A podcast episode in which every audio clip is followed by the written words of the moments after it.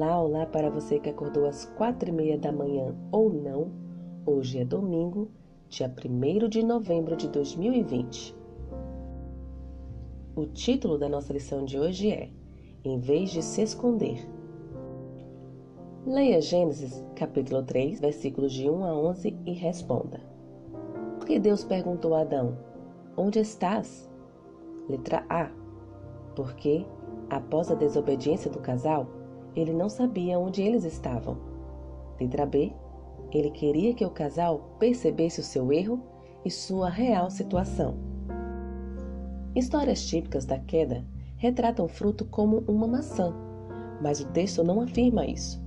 Era simplesmente o fruto da árvore. Gênesis capítulo 3, versículo 3.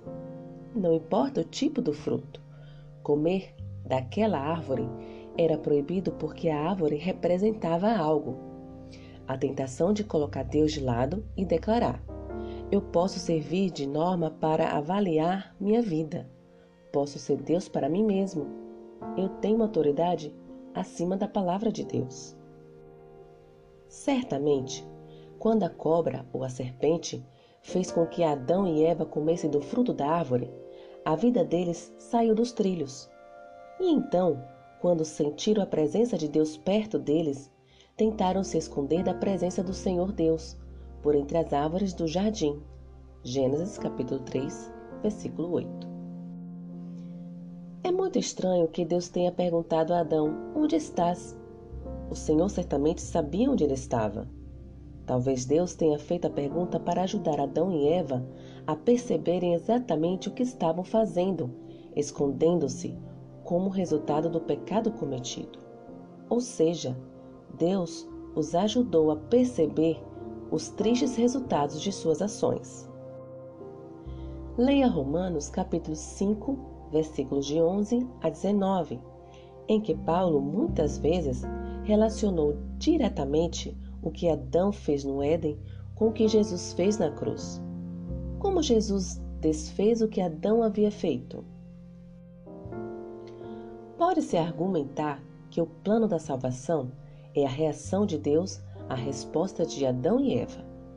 Eles estavam se escondendo de Deus devido à vergonha e culpa de seu pecado, e Deus veio resgatá-los. Da nossa maneira, também fizemos a mesma coisa, e Jesus veio nos resgatar.